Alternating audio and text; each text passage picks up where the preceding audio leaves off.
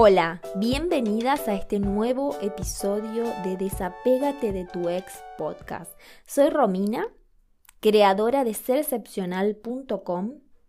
Ayudo a mujeres a mejorar la relación consigo mismas a través del amor propio, el autoconocimiento, la autoestima y para así poder mejorar las relaciones con sus parejas o exparejas. Hoy traigo este episodio para aquellas mujeres que se encuentran o se sienten atrapadas en una relación sin salida, sobre todo porque dependen económicamente de su actual pareja para subsistir, subsistir ellas y sus hijos. El fin de semana me puse a mirar una película, Carpe Diem, o La Sociedad de los Poetas Muertos, que estoy segura que la viste en algún momento y si no, anda a mirarla, a repasarla. Y más allá de que me llevó a miles de reflexiones y observaciones, quería compartirles acá el hecho de que muchas veces nos encontramos atrapados en un callejón sin salida. Pero la solución no siempre es el conformismo o el suicidio. El ser humano se diferencia del resto de los animales porque tiene una característica especial. El habla, la lingüística, la socialización a través de este tipo de comunicación. Y paradójicamente, miles de problemas surgen de la falta de diálogo, de la falta de comunicación de nuestras emociones. Hay quienes aseguran que las enfermedades son una mala gestión o comunicación de una emoción. De pequeñitos quieren que hablemos, y después nos callan, porque no es importante lo que decimos o porque estamos preguntando siempre lo mismo. Y nos vamos sintiendo inferiores. Vamos razonando y creyendo que a veces es mejor callarse y seguir instrucciones. Así no me retan y dejo conformes a mis padres. Así voy por la vida y llega el momento de ser mamá. Y me dicen que mejor me quede en casa, cuidando de ellos, y está perfecto. Pero, ¿qué es lo que vos querés? No, no, está bien, es lo que yo quiero. Yo decidí quedarme porque lo hablé con mi marido y esa es la mejor opción. Perfecto. ¿Sos feliz? ¿Lo hablaste realmente con tu pareja? ¿Le contaste tus miedos? ¿Sacaste tus emociones y te expresaste libremente? ¿Fuiste capaz de tomar eso que conoces de ti y ponerlo en la mesa para llegar a una negociación con él? Eso que sabes de ti es tu sueño de recibirte, el proyecto mental que tienes de crear tu mini empresa, el que no puedes estar sin trabajar de lo que amas, ese diálogo interno que tienes contigo misma, ¿lo supiste comunicar a quien elegiste como compañero de vida? ¿O a tu ex? ¿A qué negociación llegaron? ¿Hasta cuántos meses te harás cargo de la criatura? ¿Y cuándo contratarás una niñera? ¿Qué quieres que pase cuando él llegue a casa? ¿Qué harás mientras lo cuide tu mamá los lunes por la mañana, por ejemplo?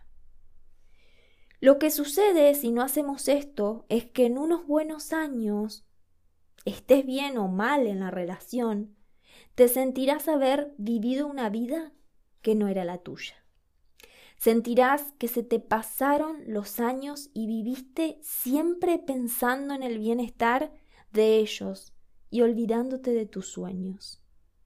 No quiero que malinterpretes lo que estoy diciendo. Si eso es lo que eligieron los dos, y estás feliz, en paz, seguí para adelante. Sé que tus hijos son lo más importante que tienes y no intento cambiar eso, ni que te arrepientas de haberlos criado. Soy de las que apoya a las mujeres que crían a sus hijos. Mi mamá estuvo siempre presente y es algo que valoro muchísimo. Sin embargo, creo que no debemos limitar nuestros anhelos por esto. Los hombres deberían reconocer que las mujeres también tenemos derecho a salir a trabajar, a salir a crear un emprendimiento, a salir a vender. Por otro lado, no estoy de acuerdo si piensas que ser ama de casa no es un trabajo. Estoy en casa, me tomo unos mates, hago las actividades del hogar y entonces por eso no me reconozco. Trabajas más que cualquier persona, cuidando los niños y ordenando la casa. Deberías cobrar tu sueldo. No, tengo una casa, no me falta nada, si pido dinero me lo dan. Ok, perfecto, todo. Pero podés tener todo eso y también vivir tu vida. Debes conocerte y entender, mujer, qué quieres de tu vida, cuántos hijos quieres. No todo es lo que él diga, no todo es lo que la sociedad exija. Tienes una voz, hazla escuchar.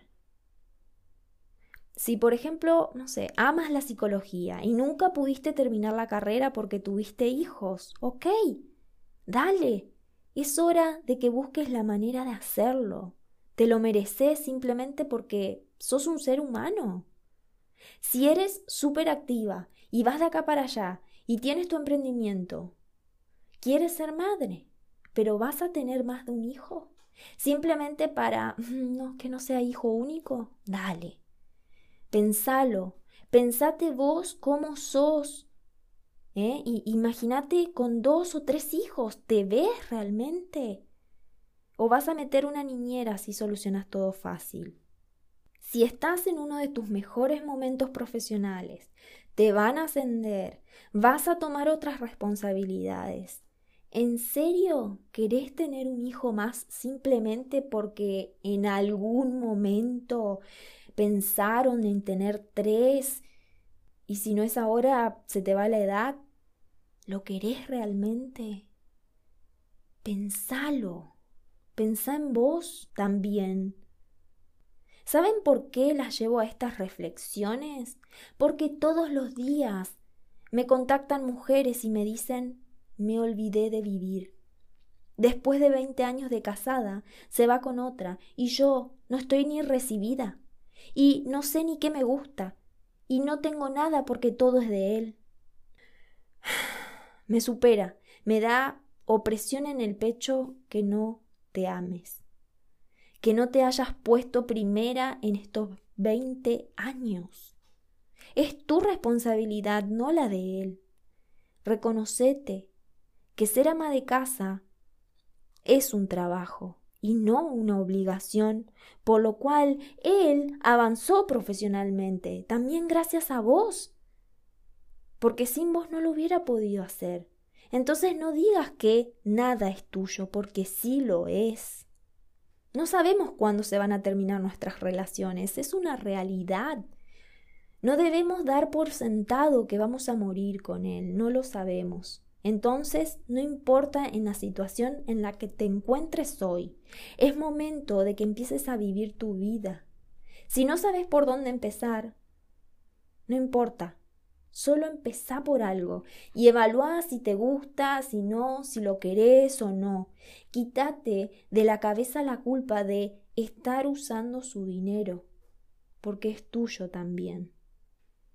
En una sesión, una alumna me dijo, me quiero separar pero no trabajo hace un montón, vivo de él y le recomendé que vaya ahorrando para tomar una capacitación y luego poder buscar un trabajo y empezar a generar sus ingresos.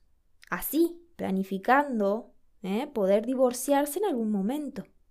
Pero me decía, no puedo pedirle dinero porque es para mi independencia, es para dejarlo, es usarlo. No, no es usarlo. Te mereces tu sueldo por todos los años que estuviste atendiendo el hogar, los niños. Te corresponde, es tuyo también. Vos dejaste tu libertad por cuidar tus hijos, fue tu elección, ok. Ahora querés recuperar tu libertad. Así que es momento de ponerte primero, de valorarte.